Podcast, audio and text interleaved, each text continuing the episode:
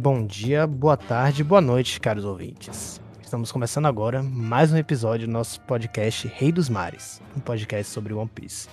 Como vocês podem ver ou ouvir, dessa vez vai ser um pouquinho diferente. Temos alguns tripulantes a menos no episódio de hoje, mas eu vou começar aqui com vocês. E estão comigo hoje nosso querido Lucas. Salve, galera. E o Jerge. E aí, pessoal, beleza? Hoje a gente vai começar a comentar sobre o fantástico capítulo encerrando, pelo menos essa etapa de Wano, né? Que é o capítulo número 1052, Nova Manhã.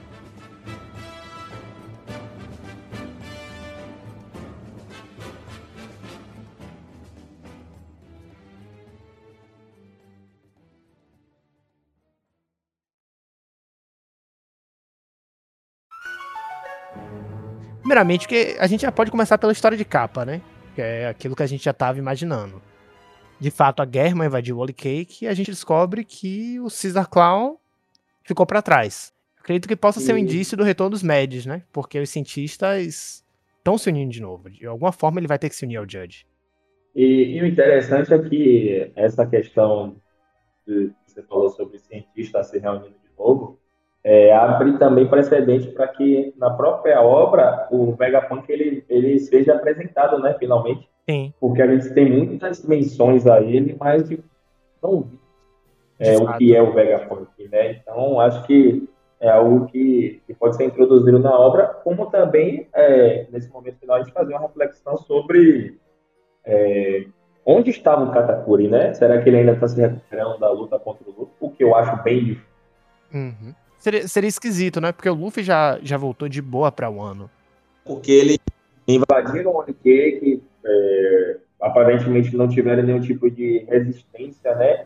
Por mais que uma parte significativa do plano dela estivesse lá em um ano, é, a gente não sabe o que é que, que, é que aconteceu com os outros que estavam lá, né? Foi apresentado até o próprio Cracker, mas é, eu acho que eles tiveram muita facilidade em invadir um território muito hostil. É, e a gente tá falando de território de Yonkou, né? Não tem como você invadir sem que tenham consequências. Todos os personagens, sem exceção, que tentaram invadir território de Yonkou, de Yonkou sofreram as consequências. Sim. Eu acho que com a guerra agora não seria uma exceção, né? Só Kid... lembrar que o, o, o Kid perdeu um braço, né, pro Shanks. É, era isso que eu ia falar agora. O Kid perdeu um braço. O, a própria Germa ficou com dois a menos durante a uhum. tentativa de saída. E os piratas tritões também sofreram dano, os piratas do sol. Então todo mundo que tentou, até o presente momento, invadir território de Yonkou, rodou. Até os próprios Bainhas Vermelhas, tomando de volta o que era deles, tiveram as consequências que tiveram, né? Sim, tiveram duas mortes. Uhum. O que leva a gente pro começo do capítulo. Na Terra Sagrada de Mary Joyce. O governo é... mundial. A gente já começou com uma grave situação, né? O governo mundial dizendo que Nika finalmente emergiu. Então, a gente também tem aquela coisa do contexto do equilíbrio do mundo de One Piece, né? Porque o Gorosei deixa bem claro que eles não têm como encobrir a queda de dois Yonkou. Por mais que eles tenham esse poder de manipular a história, limitar as informações, oprimindo o povo e manipulando tudo isso, eles têm informações que são tão relevantes ao mundo que os caras não têm como esconder. E agora Sim. essa é uma delas, né? E eles deixam bem claro que o momento não podia ser pior. E eles não sabem como vão lidar com isso. Porque se por um lado você não tem como esconder a notícia da queda dos Yonkous, concomitante a isso você tem o despertar de Nika, o deus da libertação. A situação pro governo tá complicadíssima. Com certeza, e é aquela situação, né? Para além disso, ainda há a preocupação deles, né? Que eles apresentaram com a Nico Robin. E ele perguntou se ainda há a possibilidade dela, dela ser capturada. E o Cip Zero, ele meio que trêmulo, né? Falou que existia.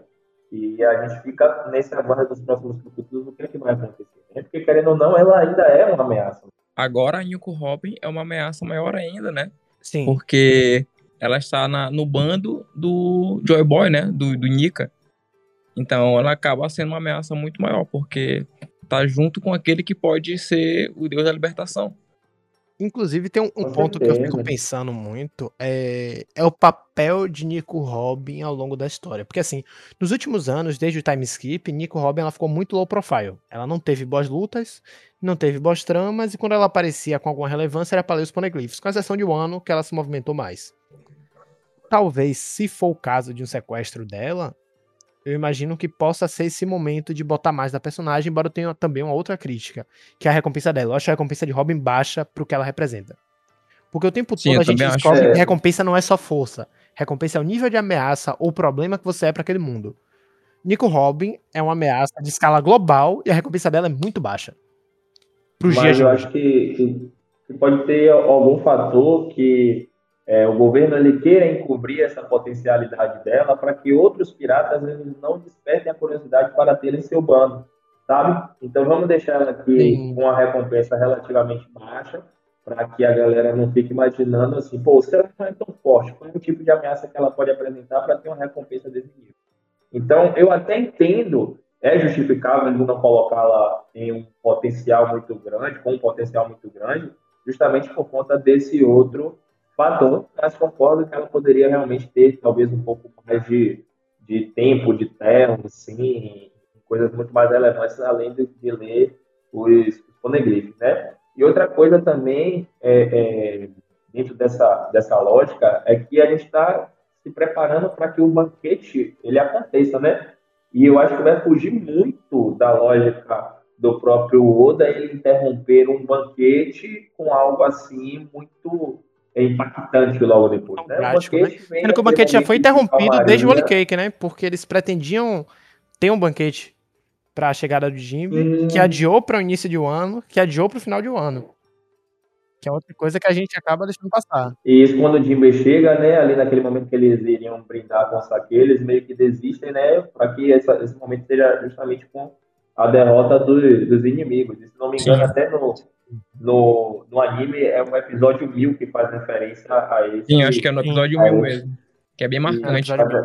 Muito bom, por sinal, o episódio. Então, acho que vai dentro dessa lógica, né? Acho que agora é a calmaria, por isso que ele inicie logo com o sequestro dela ou algo assim do gênero. Agora, outro lance que eu fiquei pensando também, é, ainda sobre interrupções, né? Para além da interrupção do banquete, foi a forma como ocorreu essa interceptação telefônica no canal de Endemush do governo mundial, né? Porque a gente sabe que a CIP Zero estava conversando diretamente com o governo mundial. E ao que tudo indica, o Touro Verde ele simplesmente conseguiu interromper o sinal e invadir a ligação. Mas teve um ponto que me chamou a atenção. Quando o Smoker fez uma interceptação telefônica lá em Alabasta, o Dendemush ele não ficava esquisito dessa forma. E eu fico pensando, será que é o poder do Touro Verde que causa isso ou será que é o mecanismo que ele usou para interceptar a ligação, invadir É, é estranho, né? Eu acredito que talvez seja o poder dele, Uhum. porque acho, acho que o poder dele tá relacionado com os seres vivos, né? Tanto que ele chegou na, na Flor, Sim. né? Então eu, aí eu chuto como sendo algo relacionado com o poder dele. E se for um poder relacionado aos seres vivos, isso tornaria ele um agente furtivo perfeito. Porque, por exemplo, se ele conseguir limitar de alguma forma a energia daqueles seres, ou até uma polimerização para deixar todo mundo dormindo, estilo de Gay Pluff, ele conseguiria ser furtivo o suficiente para capturar Nico Robin, ou quem quer que seja. Porque assim, no mano a mano, ou até no um contra vários, ele não ganha da galera ali. Porque tem muita gente forte acordada em um ano. Mas se ele conseguir ser furtivo o suficiente para capturar Robin e sumir, ninguém tem como segurar o cara mais. Entendeu? E esse ponto do, do Dendemush me fez pensar sobre isso. Como funcionam os poderes desse cara. E olha que a gente ainda nem sabe os poderes dele, né? É, antes de, antes de, de entrar, estava aqui meio que teorizando, né, eu e o Val, sobre isso. É, o tipo de poder e você foi certeiro quando falou em questões relacionadas à natureza, né? Não é algo que possa ter ligação com o Sol ou não, mas ele provavelmente deve ter um pouco também, né? Porque aquela flor ali nas costas é a manipulação, no meu ver, né? Dentro do próprio espaço, dentro do próprio é, é, corpo do, da manifestação do seu, do seu poder. Então, ele é alguém que, que provavelmente vai trazer certos problemas futuramente. E antes da gente chegar nele, também tem uma parte emblemática que é o, a conversa entre o Hawkins e o Drake, né? Aquela conversa ali também é muito interessante e que, para mim, marca a morte do, do. Ou, ou eu ia errado, mas eu acho que o Hawkins morreu ali. Não, eu acho que, inclusive, é, é, tem vários pontos que chamam a atenção nesse diálogo entre Hawks e Drake, né? Primeiro que a gente vê claramente os efeitos daquela luta. Drake, ele tá trêmulo.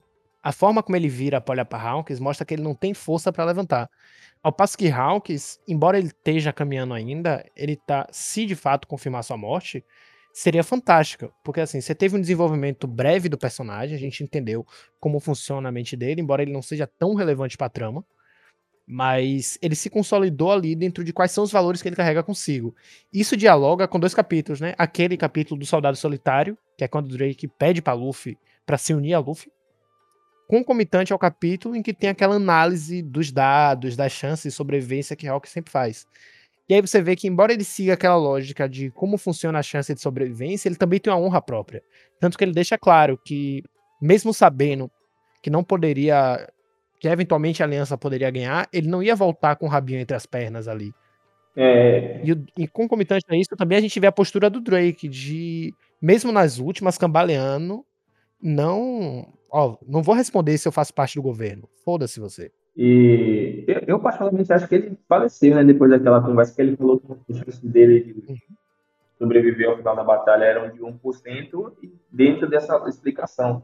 Eu achei muito interessante ele ter sustentado a sua postura, porque ele, diferente É do o- Apple, né? Ele seria o traidor do traidor, né? Porque ele traiu a aliança Uhum. para se unir ao Kaido e depois trairia o Kaido porque ele sabia que as chances de sobreviver seriam remotas, né? É Meio que talvez morrer com uma honra, né, que ele tentou alcançar a vida toda, meio que se esgueirando por conta dessa desse. Dignidade, né? Isso. Por conta desse seu poder de prever o futuro. Além de que ele morrendo, vai com ele o segredo que o Drake é da, da Marinha, né? Isso. Né? Então, é uniria o útil ao agradável, né? Daria aquela morte épica pra ele e ainda daria, ajudaria o Oda a não ter que explicar trama, por né? que, que ninguém sabe que o, que o, que o Drake é da Marinha. Por que, que o não foi contado. De fato, de fato. Seria, seria uma solução muito mais interessante, inclusive. Com certeza. E uma coisa que eu achei legal também foi, foi essa coisa de perspectiva. Porque ele fala. Ele deixa bem claro que ele sabia que o valor de você encarar a morte de frente. Tanto que ele não aprendeu essa lição sobre encarar a morte de frente, só que depois que ele encontrou a sua honra de volta, ele decidiu aceitar. Para além do que as cartas mostram, para além das estatísticas, ele aceitar o que vai acontecer com ele. Tanto que ele é derrotado pelo Killer. Inclusive com a- o que pra mim foi uma das lutas mais Com interessantes. Porra. Uma Essa das luta do lutas mais contra inteligentes, né? A solução foi extremamente Foi, inteligente. É, eu achei uma luta perfeita mesmo, assim. De quem? É, é, do Killer com o Hawks. Ah, sim, sim, sim. Porque ali é uma luta luta fantástica. que burla o próprio poder da Akuma no Mi dele, né? Ele é um cara que sempre se confiou muito Uhum. no poder da sua, da sua fruta. E o Killer, ali dentro de uma, de, uma, de uma jogada de linha de raciocínio muito rápida, ele consegue perceber uma possível limitação. E essa limitação realmente era, era o. Daquele poder. Ele conseguiu encontrar a brecha perfeita daquela, daquele Então, acho que ali, uma das melhores lutas, né? Eu, eu vibrei aquela luta. E eu diria até um ponto de destaque, né? Porque assim, tanto o Killer quanto o Hawkins, eles tiveram excelentes lutas em um ano. Eu gostei muito da luta do, do Killer versus Zoro, gostei muito da luta do Hawkins versus Zoro, e gostei da luta do Killer versus Hawkins. Foram lutas muito boas, muito interessantes. A forma como elas foram desenhadas ali, construídas, todas a partir de você olhar muito pro poder do Hawkins. Tanto que quando o Killer tá lutando contra o Hawkins, o tempo todo a gente fica, pô, como é que esse cara vai conseguir ganhar? Não tem como ele ganhar. E aí Killer teve essa solução inteligentíssima, por sinal. E é legal porque Drake, enquanto tá conversando com o Hawkins, ele volta para aquele momento, né? Que ele fala que se pretende trair os piratas das feras, a hora é agora. Ele pergunta o que as cartas estão dizendo. E a gente vê aquele diálogo do Hawkins, né? Que ele diz que ele tá adivinhando a chance de sobrevivência de um certo homem. E quando ele fala 1% pobre criatura, e, e aí que é a coisa dramática, né? Ele fala que quando tava prevendo a chance de certo homem, era ele. Então ele escorrega e desaba, o que a gente entende que seria a morte dele. O que pra mim seria uma das melhores mortes de One Piece até então porque você tem toda a carga dramática de tudo que aquele personagem fez, somado à, cena em si. Você olhar para aquela página do mangá e falar, porra, isso ficou muito bem feito. Ficou muito bacana. Concordo, concordo. E é, dentro dessa mesma linha, é, a gente já chega na parte em que o Zoro e o Luffy, eles verdade, né? É, passa, tem um passar de uma semana e também percebe o caminho da, da Yamato com, com eles, né? Que ela, ela faz Agora- uma. Antes disso, meu velho, tem uma coisa que eu queria até saber seu comentário, que é a discussão do revisionismo histórico. Sim, sim. Porque logo na hora que chega na capital das flores, fala que são sete dias depois da guerra, né? Então transcendeu uma semana. Aí Momonosuke decretou que vai ter outro festival. E a gente vê as crianças. Isso é um paralelo com aquela parte em que a professora ficava ensinando eles. Sim, sim. Que ela fazia aquele revisionismo, dizendo que o antigo Shogun era um cara fraco, que era um covarde, que era ridículo, sempre ofendendo Oden, levando a juventude a acreditar que Oden era um fracasso. Enquanto agora o novo professor, ele fala, ele pede desculpa por ter que recomeçar as lições de história. Porque os heróis, porque ele vai ter que apresentar os heróis nacionais desde o princípio. Com certeza, né? E é algo que vai dentro muito da, da perspectiva da construção das narrativas e, no caso ali, a construção da narrativa era feita por uma professora. E quando a gente faz esse paralelo com a nossa sociedade, a gente percebe como as mídias também cumprem esse papel de construir determinadas narrativas que fazem com que a gente é, beba de uma fonte não muito confiável a ponto de engolir determinadas, é, determinados acontecimentos como verdades absolutas, sem ter necessariamente um filtro correto. Né? E essa parte é muito importante, justamente dentro dessa lógica em que é necessário é, contar as histórias da maneira correta e que esse papel ele cabe sempre ao professor que está comprometido também com o que é correto. E infelizmente a gente sabe hoje como o professor de história ele infelizmente ele é alvo em muitos casos de críticas e acusado de comunista etc etc etc é como é como é como fala naquela naquela palestra que virou até um pequeno livro da Chimamanda que é o perigo de uma história única né Sim. Pode até ficar até já, já, com uma dica cultural para quem não, nunca leu. Seria uma ótima dica cultural, uhum. de passagem. Porque, de, de, certa forma, a história, e até Lucas me corrija, por favor, se eu estiver equivocado, ela sempre é uma disputa de narrativa, né? E até aquela fase do Flamengo, eu acho que dialoga com isso. A justiça sempre prevalece porque quem vence escolhe o que é justiça. E o mesmo vale para a história. A história é contada sob a perspectiva dos vencedores. Isso faz com que sempre a gente acabe de uma forma ou de outra, tendo um certo pêndulo ideológico que varia conforme quem vence para contar a história. Afinal de contas, homens mortos não contam histórias. Sim, o que reverbera durante a eternidade é o que se construiu durante aquele período, mas para quem fica para contar. Porque quem morreu não vai poder ter o privilégio de contar a sua perspectiva de como de foi a luta. E talvez esse seja o grande ponto quando a gente olha a construção de uma nação como um todo, inclusive no caso de Wano, né? Que é você poder olhar para trás e entender o verdadeiro valor do povo. Porque a história que era contada para aquelas pessoas era uma história que fazia com que elas acreditassem no sentimento deles como nação. Eles olhavam apenas como pessoas que vivem naquela terra, que tiveram um passado de fracasso e que o antigo líder deles era um homem fraco, patético. E isso é uma consequência direta da derrota dele. Mesmo a maioria da, das pessoas sabendo a história real. Sabendo uhum, a verdade, né? Sabendo a verdade, eles não poderiam repassar para os mais jovens e com isso ia acabando, acabava que a história estava morrendo e os mais jovens estavam crescendo com uma outra verdade, né? Fora que vai muito também dentro de uma perspectiva é, de quem tem acesso ao, aos ensinos, né? Ali, no caso, a gente percebia que o ensino era só difundido na capital das flores.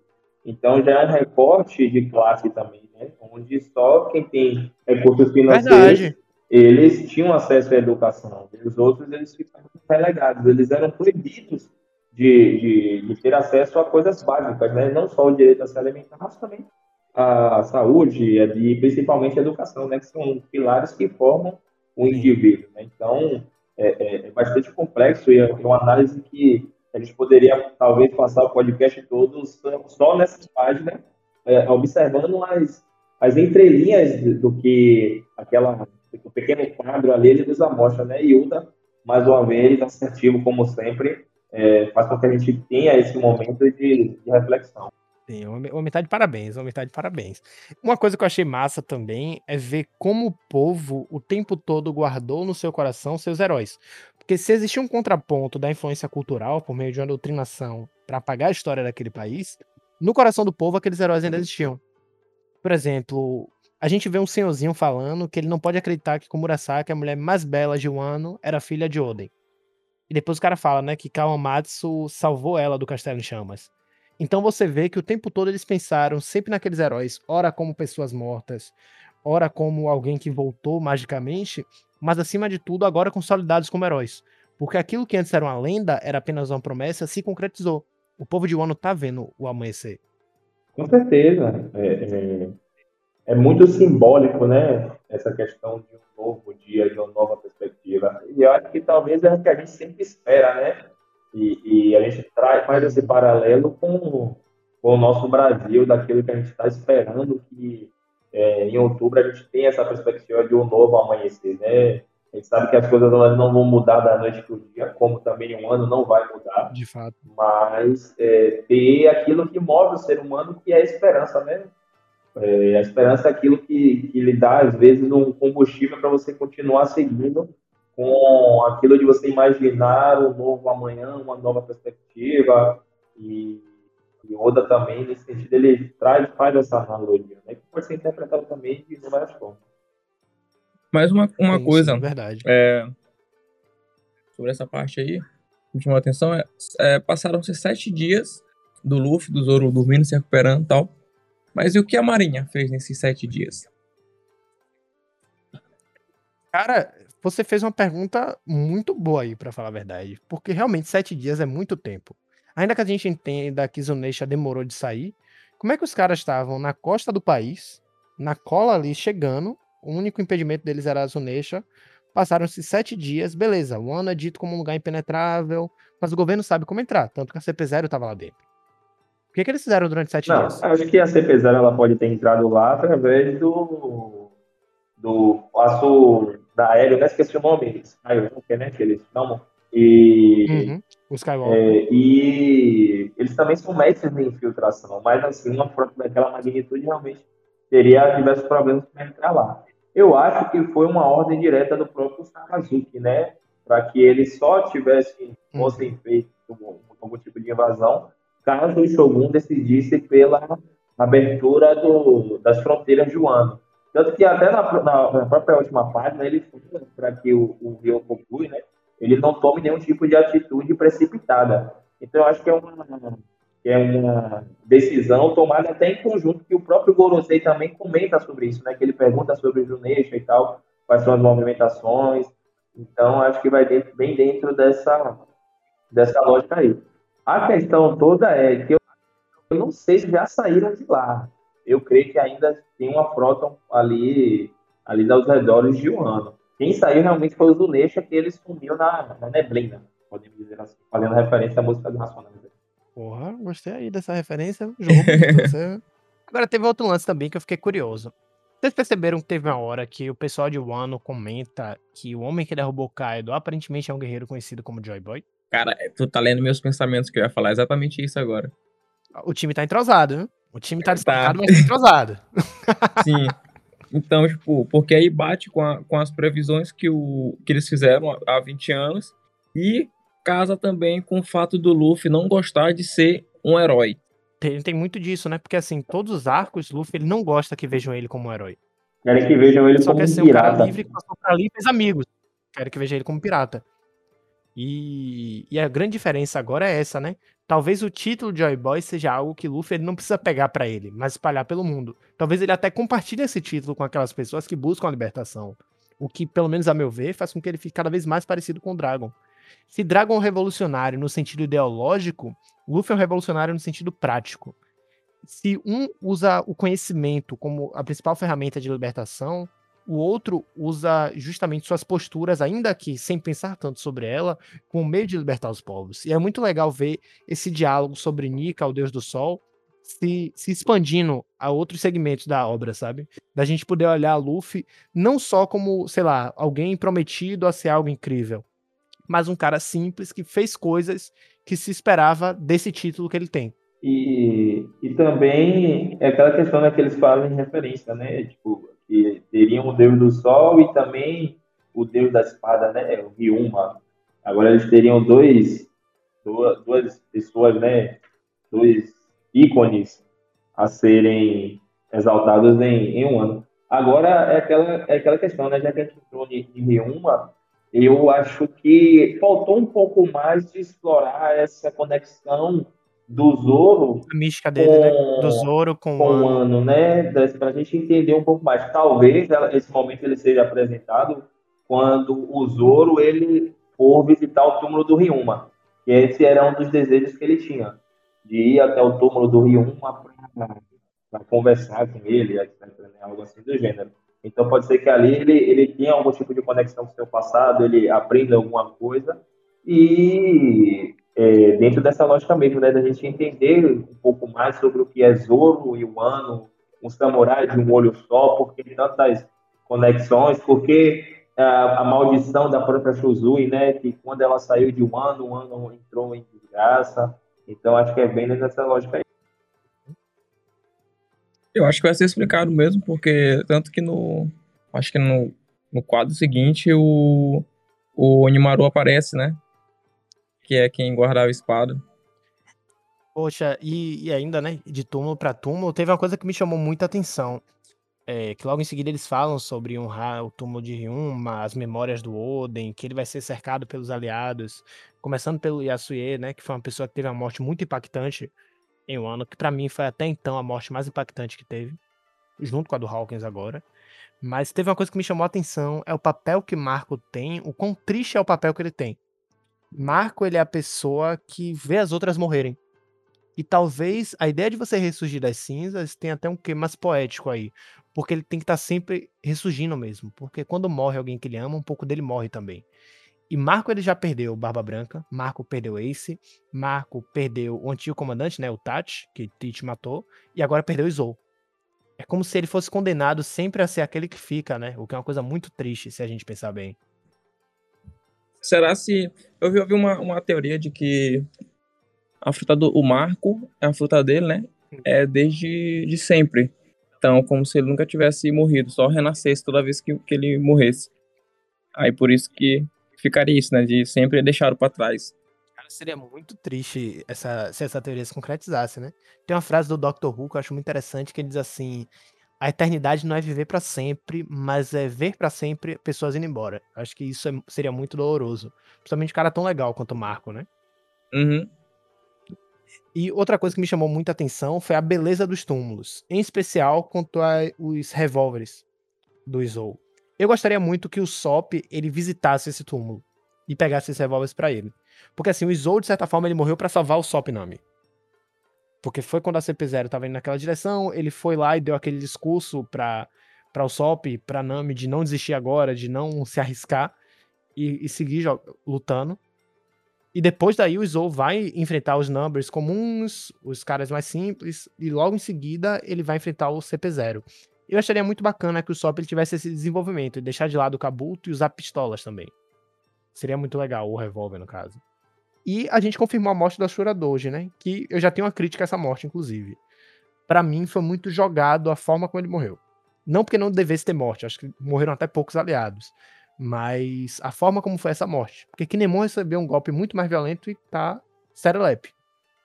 Com certeza, né? Agora, assim, se, tipo, se fosse mostrado algum tipo de embate dele com alguma outra pessoa, né, que justificasse essa morte, mas nada foi mostrado. É, por exemplo, digamos assim, se talvez no, Arashi ou no Nekomamushi tivessem morrido, eu teria uma justificativa, né? Seria, porra, plausível, eles estavam esgotados de uma luta significativa, um contra o, o Jack e o outro contra o Perospero. Então, porra, massa, valeu. Ok, justificável. Mas o, o a Chupa, ele inclusive ele retorna naquela parte em que os nove barinhas arrancam a cabeça do é, simultaneamente do Orochi. Orochi. Ele tá ali também, ele tá cortando a cabeça. Então, tipo, aparentemente ele, ele foi um dos que menos sofreram dano na luta contra o Kaido. E ele não teve um outro embate com alguém a ponto de, de fazer com que ele tivesse essa morte. Até porque foi dito, né, que ele foi um dos caras que que ele era mais forte. Ele foi um dos caras que esteve frente a frente com o Kaido. Lutou contra o Oden e, até, né? E, lutou, e ficou frente a frente com o Kaido e saiu vivo, sacou? É complicado ele ter morrido assim sem uma É, é muito estranho pensar isso, né? Porque ele era realmente forte. Assim, ele conseguiu ficar frente a frente com o cara. Ele lutou contra Oden durante dias, quando eles eram mais jovens. E o cara simplesmente morreu de uma forma completamente aleatória. E aí entra um outro problema também, pelo menos para mim, né? É, o jeito como precisou entregar mortes que elas acabaram perdendo, que é uma crítica que eu tenho à escrita do Oda. Realmente é um problema que ele tem de escrita. Oda, por não gostar de matar, ele tira um certo peso e até mesmo um brilho que as mortes poderiam ter. Porque a gente vive naquele eterno campo do morreu mesmo? Eu lembro que na época que Pedro morreu o Holy Cake, a gente se perguntava se Pedro morreu. Só em um ano a gente foi confirmar a morte dele. E isso tira um pouco do lance do luto ou de você vivenciar a perda daquele personagem. A mesma coisa foi com o Zou e com a Shuradoji. A mesma coisa tá sendo agora com o Basil Hawkins. A gente viu o maluco caído ali, só que a gente não sabe se o cara morreu. E esse é um problema muito grande da escrita do Oda. Porque a gente perde um certo peso que algumas coisas deveriam ter. Por exemplo, o, o... era muito mais fácil o Kinemon ou o Kiko terem morrido, uhum. porque eles tiveram mais cenas marcantes e que pareceu que eles tinham morrido Sim. do que o Ashura. E danos muito mais graves, né? Porque, por exemplo, o Kiko. Sim. Porra, o dano do Kiko foi muito mais pesado. A, a título de comparação, o dano do Kiko foi o mesmo que o do Base Hawkins. Sendo que ela é Uhum. mais fraca do que o Hawkins. Sim. É verdade, é verdade. E ainda assim, tá viva. Verdade. Entende? Então tem as coisas assim que elas acabam ficando muito jogadas em, em OP quando se trata de morte de personagem. E é um problema da escrita do Oda. Ele realmente tem essa dificuldade em escrever mortes. Ele tem uma dificuldade muito grande. No presente, é. Nos flashbacks, não. São sempre brilhantes. Sempre brilhantes as mortes dos flashbacks. E eu entendo o lado dele, porque ele sempre fala que quer que One Piece seja uma obra leve e tal.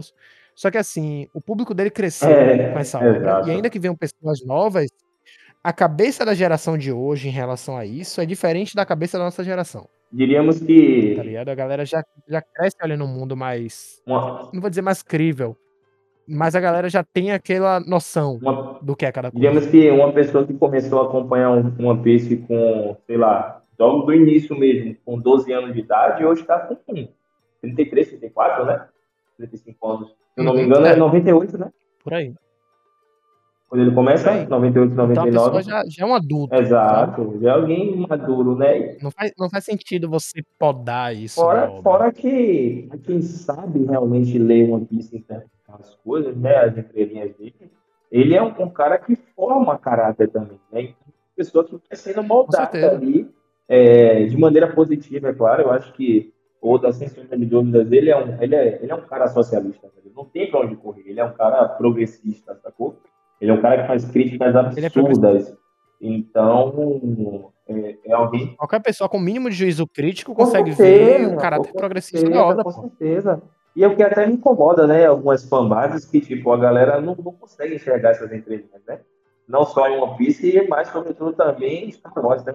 Porra, o que aconteceu recentemente também me incomoda muito, muito mesmo, né? Com as críticas que a atriz que fez, estava participando da série de Obi-Wan Kenobi, ela recebeu, né? Mas não vamos entrar nessa seara. Mas são coisas que ele realmente poderia amadurecer também, porque os seus, é, seus telespectadores, podemos dizer assim, eles são pessoas adultas. Talvez eles consigam, a, nível de Brasil, é, alcançar novos públicos hoje, porque a, a obra está saindo na Netflix, já é uma acessibilidade maior. e tal. Mas quem, quem realmente, se você parar para ver, quem lê Piece mesmo, né, há muito tempo e acompanha mangá, são pessoas mais velhas. Aqui eu já estou beirando os 30 anos já. Então, é, é, A idade, a idade tá batendo na porta. né? Exatamente. Então, é, é dentro dessa lógica. Se eu não me engano, acho que o Gerd é o mais velho aqui. gente. Ou é o Gerd ou é o Erickson. Mas. Tá com quantos anos, Jair? Eu, 31. Ah, é, tá vendo? É, Gerd eu acho que é o mais velho. Exatamente. Então, são pessoas maduras que têm uma leitura muito é, significativa, né? Podemos dizer assim, de mundo. E ele poderia Uhum. estar introduzindo essa questão muito mais adulta na obra também. Até porque, quando esses, essas pessoas que são mais jovens chegarem nesse momento da obra, com certeza elas também já estarão mais velhas. Elas já vão poder olhar com um olhar de maturidade, né? Exatamente. Então, é, eu acho que segue um pouco dessa lógica aí, que ele poderia alterar, mas aos 45 do segundo tempo eu não espero nenhum tipo de mudança tão drástica. Eu do, também não, que é um problema que eu tenho, É, por exemplo, com o romance. Oda, ele tem personagens que dariam desenvolvimentos afetivos interessantíssimos, com uma riqueza assim enorme. A trama de Sandy e Pudding, pra mim, foi excelente. Dois personagens que eu acho que têm uma química fantástica seriam Jinbei e Nico Robin. Eu acho que eles têm uma química fantástica quando a gente para pra olhar nas entrelinhas. Fica no ar o tempo todo isso. Uhum. E ele não desenvolve essas coisas, sabe? O que é uma pena mesmo, porque você perde a oportunidade de trazer subtramas com mais maturidade que cresce junto com o seu público, sabe? E seria muito legal ver esse tipo de coisa. Porque assim, em OP as pessoas têm filho do nada, sabe? Tipo, porra, surgiu aí. Brotou na sementinha. Daqui a pouco surge três filhos do Luffy.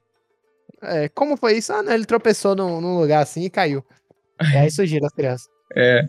Aí foi um com a, um com a Rebeca, um com a. com a boa Hancock e o outro com a Vivi. Ele se esticou um pouco por aí. É. E aí, voltando agora, né, pra nossa página, é, o Marco, ele diz que é justo que o descanso dele seja na terra natal, o descanso de Zou. E ele deixa bem claro, né, que mais uma vez ele, ele perdeu um companheiro. E tem uma coisa que me deixa muito curioso, né, que os bainhas falam que entendem esse sentimento por serem aqueles que permaneceram. E a fala do Kinemon me deixa um pouco assustado, pensando no que pode acontecer com a obra, né, porque ele fala assim mesmo se algo acontecer com mais algum dos nossos heróis, eu acho que eu não conseguiria aguentar. E isso me chama a atenção, quando a gente para e já sabe o que vai acontecer no final do capítulo, né? Porque tudo indica que vai dar alguma merda. Tá tudo muito calmo para não não ter aquele baque. Tá tipo o baiano em tropa dele. Sim, é uma parada assim complicada, né?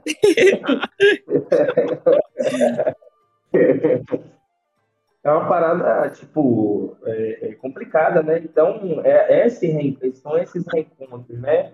É um, aprofundar um pouco mais da, da questão da própria relação do Momonosuke com a Hiyori, esse momento Hum. de, de mudanças e tal. É, de forma sábia, tem que ser a calmaria agora para ele, conseguir concluir. E aí sim ele pode introduzir, talvez, de maneira um pouco mais bruta, né, novos acontecimentos significativos. Até porque, nesse capítulo que vai vir essa semana, a gente espera o desenrolar das recompensas, né? Que foi quando o Ato Hum. apareceu ali para o Kid e para o Lau, novas recompensas deles, e, e que o mundo também já deve saber, né? E essa reconfiguração desses quadros de Yonkou, né? Que, que não são mais Yonkous há muito tempo, né? Yonkou faz referência a quadros, né? Sim. Quatro. né? E, e, e eu acho que interessante também dessa nova reconfiguração é Eu acho que o Bug vai virar Yonkou. é que marca o fim da geração passada.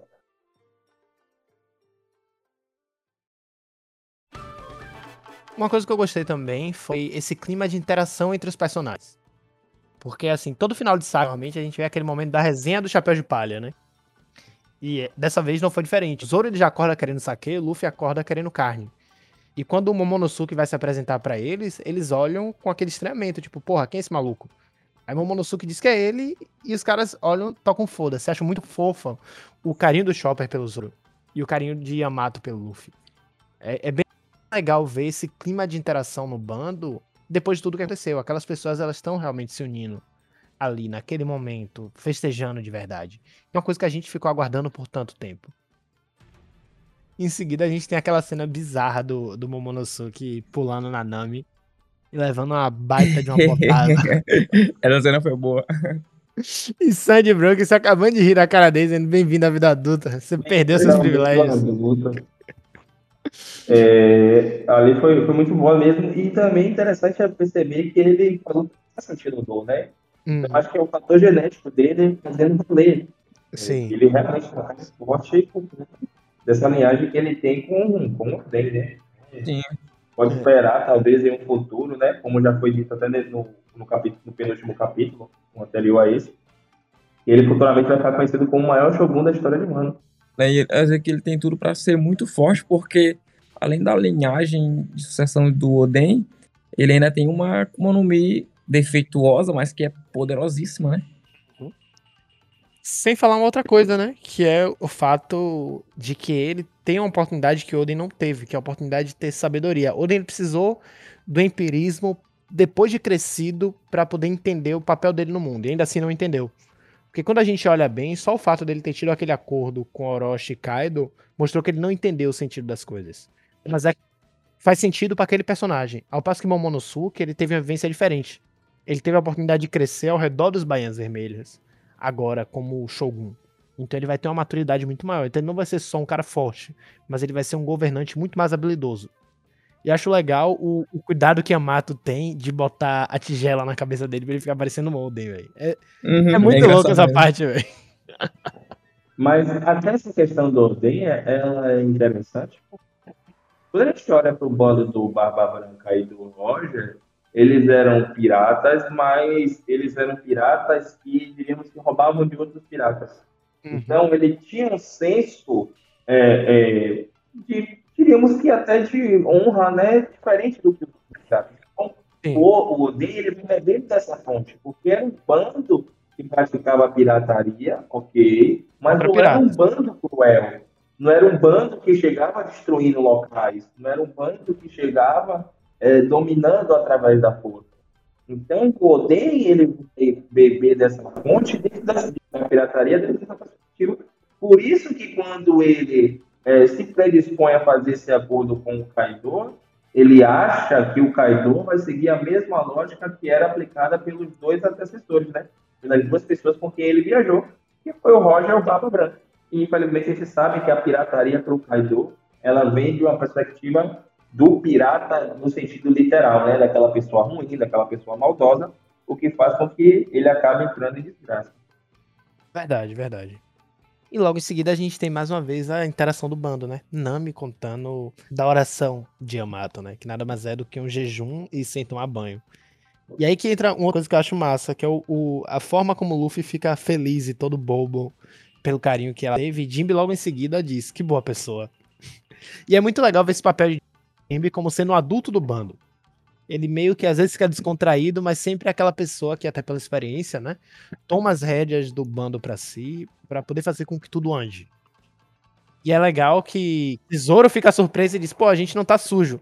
E a Hiyori fala que ela ficou encarregada de limpar o corpo deles. E Sandy fica putaço com isso. E o Sandy já fica. já fica assim, porra, não poderia ter sido eu no lugar dele ali. Tá confirmado, né? Tesouro vai ser o pai do próximo Shogun de Wano, né?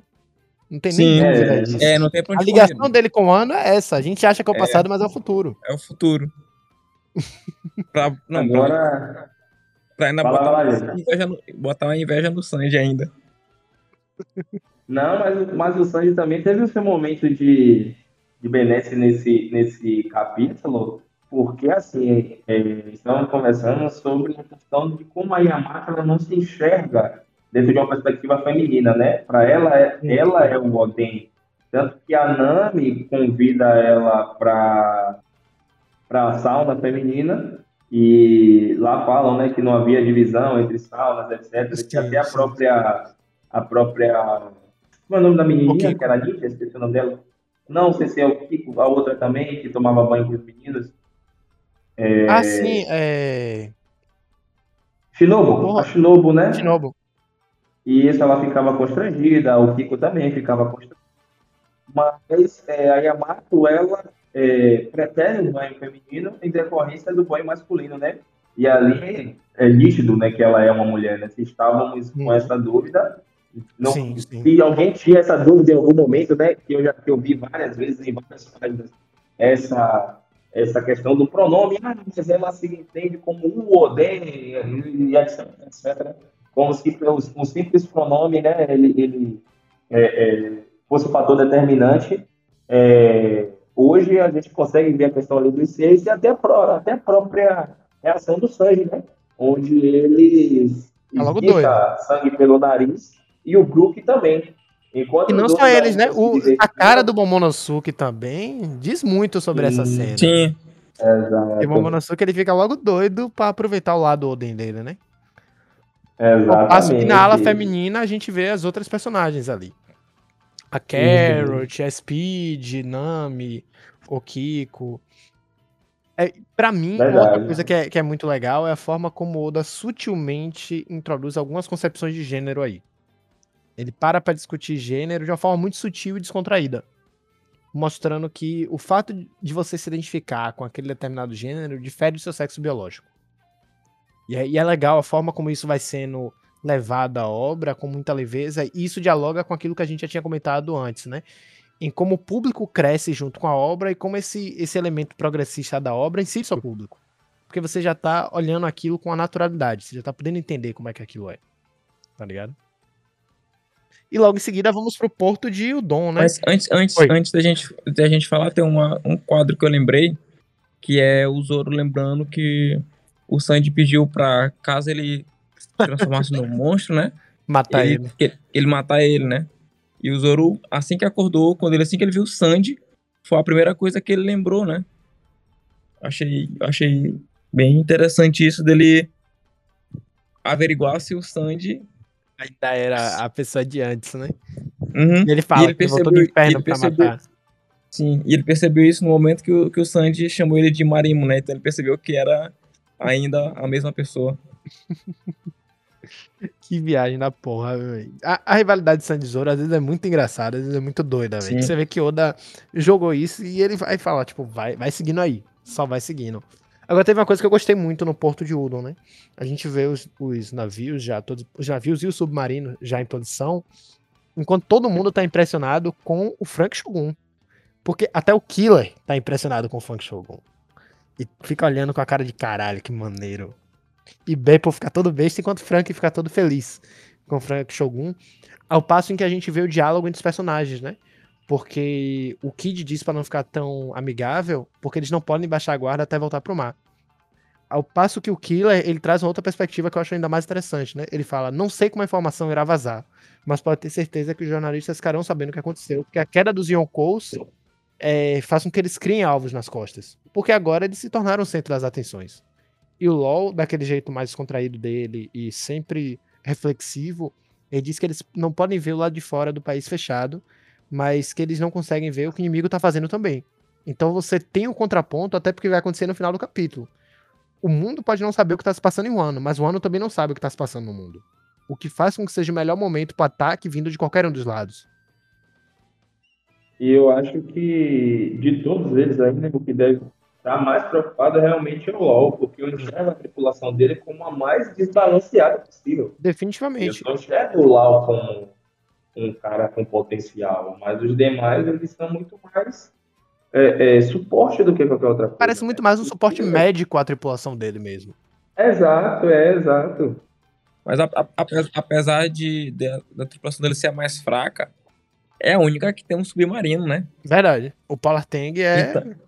Porra. Pô, é bem furtivo o submarino. Inclusive, é interessante né, a gente olhar isso na obra, porque assim, salvo engano, eu pelo menos eu não recordo de nenhum outro bando pirata que tem como barco um submarino. Pois é. E aí você vê aquela coisa do LoL com estratégia, porque o que salvou eles no final, o que salvou Luffy no final de Marineford, foi justamente o fato de LoL poder submergir. Uhum. Porque se ele estivesse por cima, com certeza eles seriam derrotados. Porque tinham Sim. a Akainu, tinham o Kizaru, mas como eles foram pro fundo do mar, não teria como enfrentar eles. E, e, e eles têm uma mobilidade muito boa no fundo do mar, né? É bem rápido, não é devagar. Sim, sim. E aí logo em seguida chega o Apu, né? Junto com aquele number que tava com ele. E Kid Acho que já é o fica putaço porque ele sabe que foi a Apu que vazou as informações. Ele diz que ele tem razão porque as notícias vazaram. E logo em seguida ele pergunta se eles estão curiosos pra nova recompensa, né? E pela cara de decepção do Kid, dá pra ver que o Kid ele não não gostou muito do que ele viu no jornal. E a fala do Apu também chama atenção, porque diz assim mesmo: suas recompensas foram atualizadas, então claramente se referindo às supernovas. E ele fala: e os nomes daqueles que foram proclamados novos imperadores do mar. Então, ao que tudo indica, Luffy muito provavelmente é um desses imperadores, mas o outro imperador, afinal de contas, tem um tem que ser quatro, vai ser alguém que tava lá fora, não alguém que tava aí dentro. Pelo menos é a impressão que eu tive. E quanto aos senhores? Ah, eu também acho que sim. Mas dos que estão fora, quem seria? Seria, será aquele Barba Branca Júnior lá? Eu diria o Bug, sem sacanagem. Eu realmente acho que é o Bug. Porque, repare, todo final de grande evento, Bug surge como algo maior. No início, o Bug era um cara fuleiro com recompensa de 15 milhões. Depois, Bug se torna um- pirata famoso e vai parar em Impel Down. Depois, Bug se torna Chichibukai. Agora, Bug se tornando Yonko, pô. Bug Shanks. Ah, você tá de brincadeira. Você tá de brincadeira. Não, esse aí é uma, uma de trollagem louca. Tem uma É. zoeira na porra. Mas pense aí, o território É. Bug. O perigo que não seria. Não, mas Porque Bug tem uma grande frota. Bug tem uma Mas grande acho que vai ficar entre, entre esses cinco mesmo. Acho que vai ser uma reconfiguração de Goku. Mas é questão, né? É, aonde eles fixarão as suas bandeiras, né? Isso, esse Porque- território, né? Exatamente. Quais, são esse, quais serão os seus Porque assim, o ano já é de Luffy. Isso é um fato. Não tem muito. E A gente tem que, de Luffy, é, hoje, Alabasta, que, se- que é um território aliado Alabasta dele. é É, Ilha a dos Ilha, Tritões. Ilha dos Tritões, Zou, é, Dressrosa, Zou, E o ano. é, e o Ano. E talvez Skype, Aí tem né? a- tem a Ilha de Caia lá. Skype, né? Não sei se eu poderia incluir Skype nessa conta, porque assim, até então Skype é tido como um território desconhecido, né? Então não tem Uhum. como ninguém fincar a bandeira ali. É, de fato, de fato. se, se eles forem colocar dos três, né? Tipo, seria, eu acredito que seria Luffy e, e o Kid. E colocariam o Lau como um aliado do Luffy. O que, fica, o que deixaria o Lau ainda mais puto, né? Pois é. Porque o Lau tá o tempo todo com essa questão, né? Eu não sou o seu, eu não sou o seu parceiro e etc, etc. E você chegou num ponto interessante que é, diríamos assim, a finalidade da, da aliança entre eles dois já Yonkou. aconteceu, né? Já conseguiram, né? O que eles almejaram lá em Punk Hazard. E aí, qual vai ser o próximo movimento do Lau? O que é que o Lau pretende, né? Não, mas o Lau já falou, né? Que ele quer ir na última ilha pra descobrir o segredo dos Days. É dos Days. Uma coisa que, que eu acho complicada é justamente isso, porque assim, ó, você precisa ter uma. A gente sabe que agora estamos caminhando pra saga final. Então você precisa de algo drástico. Não pode ser algo bobo que, que desencadeia no final. Então a gente imagina um evento de grandes proporções. Somado a isso, vamos ver o tabuleiro que se desenhou com esse capítulo. Temos a nova configuração do Yonkou. Eu acho difícil o Kid ser um, porque assim, a atuação de Kid na guerra não foi nem como um mentor e nem como um guerreiro. Kid ele foi suporte. Ele Sim. era alguém que estava lutando na guerra. Dentro da lógica, não, não vejo nenhum sentido nele ser Yonkou. Mas ele derrubou o Big Mom. Quem derrubou a Big Mom, na verdade, foi o LoL, né? Não, Kid, ele sim, deu pois um é, mas, o, mas, o, mas é, essa- esse, esse que eu falei, que o LoL não vai levar mérito porque ele é o aliado do Luffy. E por fim, no capítulo, a gente vê o, o diálogo mais incrível e surreal possível do, do nosso Sakazuki perguntando pro Toro Verde: me diga a sua posição exata. E ele responde: Eu já disse, Sakazuki-san, eu estou no céu. Sakazuki, putaço, fala: Seja mais específico, caralho. Ele fala: Tá, eu consigo ver o país de Wano aqui na frente. É interessante que Sakazuki, o tempo todo, ele é muito reticente em relação ao Wano. Existem aquelas teorias, né, de que ele faz parte do povo de Wano. Eu acho possível, mas pouco provável. E um ponto que me faz pensar é que ele sabe muito mais sobre a história de Wano do que é exposto a gente. Ele sabe que existe algo a mais nesse país. Ele sabe que é uma peça importante no tabuleiro. Tanto que ele fala, não se atreva a fazer as coisas ficarem piores. Você entendeu, Ryokugou? E Ryokugou fala diz, sim, eu sei. Fala sério. Mas ele fala basicamente confiar no pai, né? E a gente consegue imaginar o que que esse cara tá indo fazer. Ou ele tá indo capturar Robin, ou tá indo capturar Luffy, ou tá indo fazer alguma coisa, o que eu acredito que possa ter a ver com os poderes dele, florescer de um jeito diferente, mano. Eu não, não duvidaria disso. Mas é, tem, um, tem uma, uma outra coisa também, né? O, os poneglyphs, né? Que o ano deve ter o vermelhinho, né? Não, mas tem, que é o do Kaido, né? E o Luffy, quando ele tiver acesso a isso, vai ter acesso ao último roda de Poneglyph. Pois é. Porque, se não me engano, são quatro. Ele já pegou o da Big Mom, o da Ilha dos Tritões, o da Dislow, só falta esse agora. Mas eu não acho que após a leitura desse último Poneglyph ele vai direto para o África, não. Eu acho que algumas coisas vão acontecer para que ele resolva alguns BOs ainda, né? E, como o Wanda falou, né, mais cinco anos, eu acho que ele ainda tem muita coisa para fazer em pouco tempo, né? E eu acho que talvez seja uma das minhas maiores preocupações.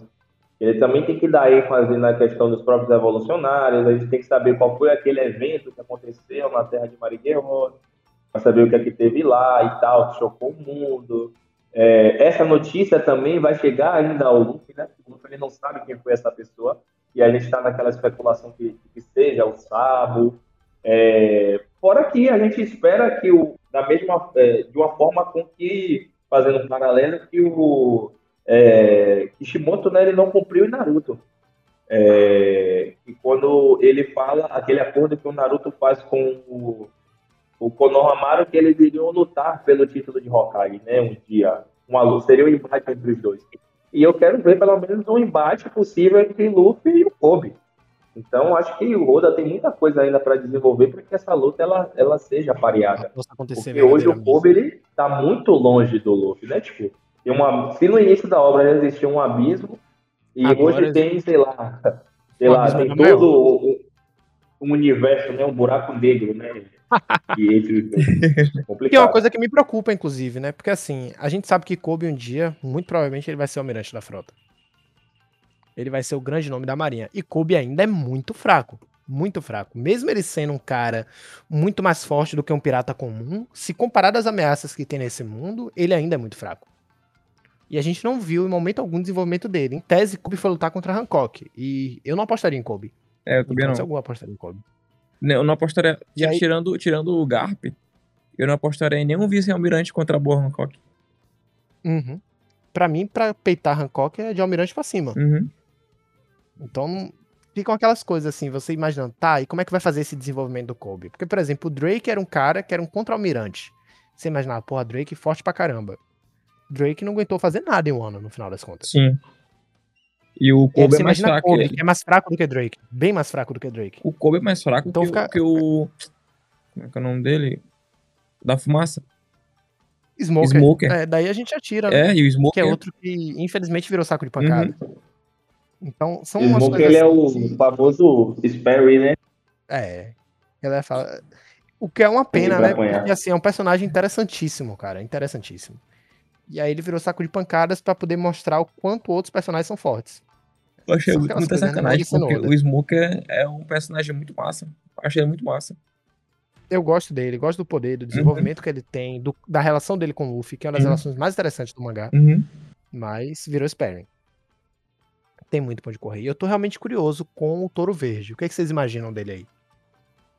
Bom, uma coisa que deu para perceber é que, assim como o Fujitora, ele não se submete tanto ao Kwakai, né? É isso. Ele, ele age com, por conta própria. Sim, a, então vê, vê que a justiça dele não é a mesma justiça do, do Sakazuki, né? É, e fica a impressão de que tanto ele quanto o Fujitora, eles são meio que contra o sistema, né? uhum, né? Porque sim. assim, por exemplo, o Fujitora ele não acredita nos Chibukais. Você vê que ele é claramente contra o sistema, só que ele joga dentro das regras do jogo, vez por outra, perdeu o trocadilho, fechando os olhos para muitas coisas. Sim. Quando como ele deixa a Lu fugir. Uhum. Então são essas coisas que a gente já, já consegue sacar de uma mudança no mundo, inclusive a mudança na Marinha. Sim. Diga aí, Lucas, você ia falar alguma coisa, velho? É, não, eu acho que é, é, ambos, né, e o próprio o Ryokoku, ele já demonstrou que ele não necessariamente cumpriu a ordem, né, de impedir que o que o é, Fugitório ele entrasse em uma das bases da Marinha, né? Onde ele, naquele momento em que eles tiveram aquele respectivo diálogo. E eles também foram recrutados pós-time skip, né? Então, eu acho que após né, toda esse, essa, essa revolução que possivelmente venha a ter, eles serão ainda figuras que vão fazer da Marinha um novo local. E eu antes, imagino que antes do, do é, Kobe se tornar esse almirante de frota, eu creio que o Fujitora vai cumprir esse papel, porque ele é um cara que pensa no mundo realmente dentro de uma perspectiva onde a Marinha ela cumpra realmente o seu papel de servir a quem de direito e não aos interesses de, de uma burguesia, né, podemos dizer assim, é, de uma burguesia tirana, que é o caso dos Teriumbitos. Então, é, vai chegar um determinado momento da história que, por mais que eles se vejam dentro desse lado, né, tendo que lutar contra os piratas, que no caso é o Luffy, eles vão perceber que no final de tudo, a forma como o Luffy está conduzindo as coisas é realmente a que vai permitir que eles consigam transformar esse sistema excludente em um sistema que contemple realmente quem deva ser contemplado. Uhum. E além de que, tipo, o fato dele ser cego dá para fazer um trocadilho, né? Que é de fazer o bem sem ver a quem, né?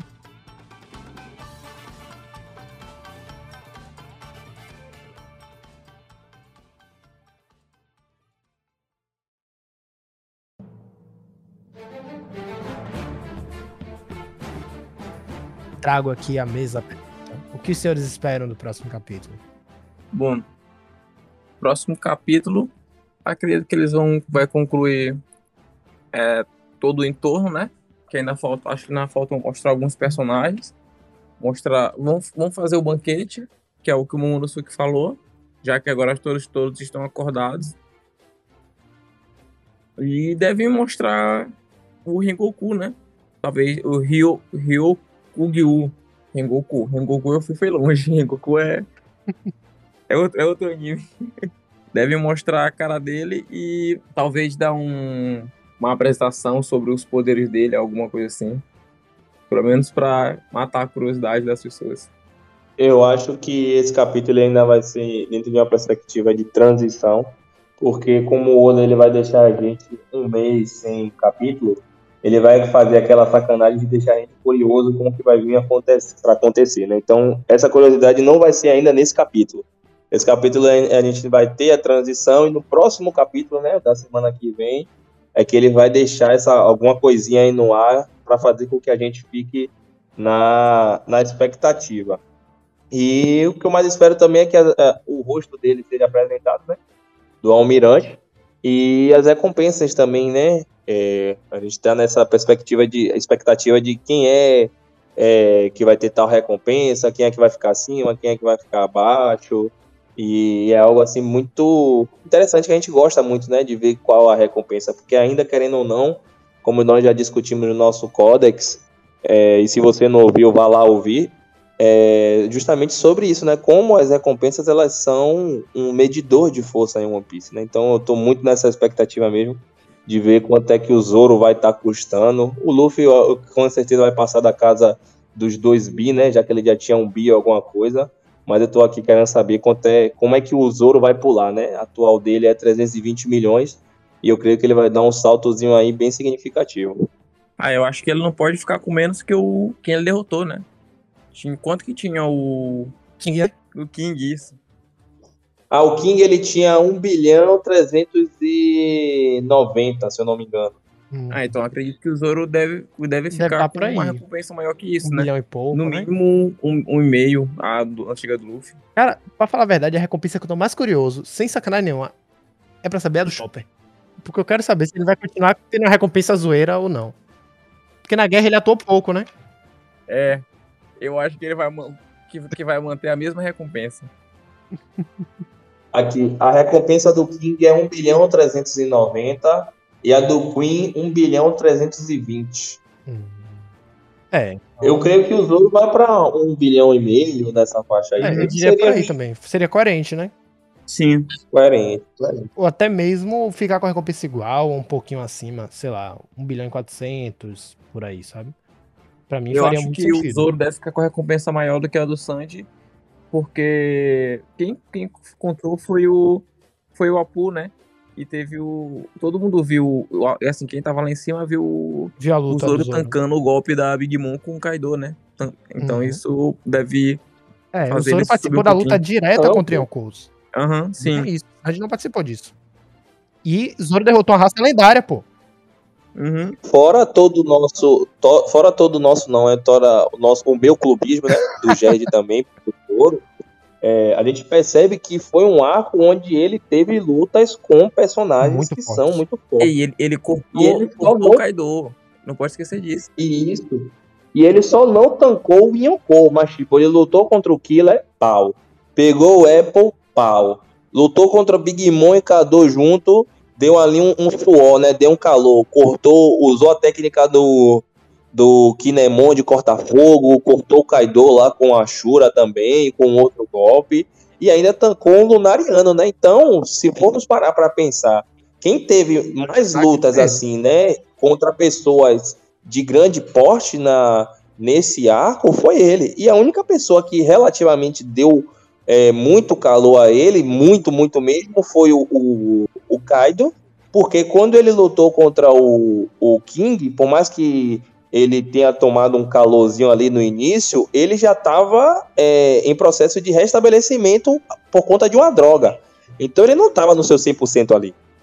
Ele estava é, é, tentando descobrir o que era o King e depois quando ele consegue ter aquela leitura rápida, né, dentro da própria batalha, que aí o pau come na cadinoca. Então, para mim, é um bilhão e meio, se vacilar até mais, né? A depender aí do que o Oda planeje. Porque de lutas mesmo, quem, quem mais teve momentos de lutas foi o Zoro. E é muito comum, inclusive, isso na maioria dos arcos, né? Porque, assim, normalmente. É, o Zoro é quem tem as lutas mais incríveis. Quando a gente pensa bem, fora o Luffy, o Zoro costuma ter lutas incríveis em todos os arcos. A luta mais humilde de Zoro é em Alabasta. Por exemplo. Não, Skypiea, que ele tem uma luta realmente fraquinha, muito fraca. Se comparar com a dos demais. Só que, no geral, o Zoro tem lutas interessantíssimas que mostram o desenvolvimento dele. E em um ano, ele fez isso várias vezes, diferente dos Sim. demais. Ele lutou contra o Hawks também, né? Verdade. Sim, verdade. Eu tinha até esquecido dessa luta dele, né? Bem logo no início do Uhum. arco, quando ele encontra o Luffy e tá fugindo lá junto com, com o cachorrinho, né? Sim. Verdade, não tinha lembrado dessa, dessa luta, não. Que ele bate até no espantalho do Hawks, né? É a técnica que ele usa lá. Então, acho que, na minha concepção, esse capítulo vai ser bem dentro dessa, dessa lógica aí, o que vai me permitir também que eu coloque esse um mês de hiato aí que vai vir, vai permitir que eu coloque pelo menos o anime em dia. Eu tô vendo alguns, alguns flashes, né, de alguns episódios assim, e a animação realmente está entregando coisas muito boas. Eu vi a forma, esse último capítulo foi apresentou a forma híbrida do Kaido, então houve uma adaptação muito fidedigna do que a gente esperava. Tô gostando bastante. É, eu acho que com isso a gente encerra o nosso podcast reduzido, né? Nosso time um pouco desfalcado, mas sem perder a sincronia que vocês bem conhecem. Aqui, hoje foi o, foi o trio de 2002, Ronaldinho, Ronaldo e Rivaldo. Caralho! Caralho! Aí sim! Porra. Porra, inclusive essa Copa aí. Cara, estão deixando a gente sonhar. Eu realmente tenho esperança, velho. Não por causa dos méritos do Brasil em si, mas porque tá equilibrada de uma forma que há muito tempo eu não via. E que o Brasil tem chances Eu não, reais. eu, não, Do pouco que eu tenho eu acompanhado. não quero fazer pretensões, eu não quero fazer pretensões aqui porque eu tenho medo de zicar, então vou, vou me abster. vou ficar calado. É, Vou ficar é calado. melhor. Tem tempo que a gente não, não vê. Já pensou, velho? Ganhar uma Copa, mudar de governo e o Brasil voltar a sorrir? Eu ia ficar logo doido. É. É, acho que é pedir demais, viu? Acho que como a Yamato fez nesse, nesse capítulo um jejum de sete dias, eu acho que para essa conjuntura toda aí acontecer, é ficar em jejum até o final do ano. E aí, galera, dica cultural. Eu vou continuar com The Boys, né? É, tá muito boa mesmo a- essa temporada e tô, tô fazendo é, mais uma vez levantando eles aqui. E o meu salve, é, apesar de ontem ter sido o dia dos namorados, né? Meu salve ainda vai dentro dessa mesma lógica para minha noiva, beijo, mozão, te amo. Meu salve é para você. Serge. A minha dica cultural eu já dei, né? Que é o, o TED da Chimamanda, que é o perigo de uma história única, que faz muito referência à questão do país de Wano também, né? Dá pra fazer uma, um paralelo. E é isso.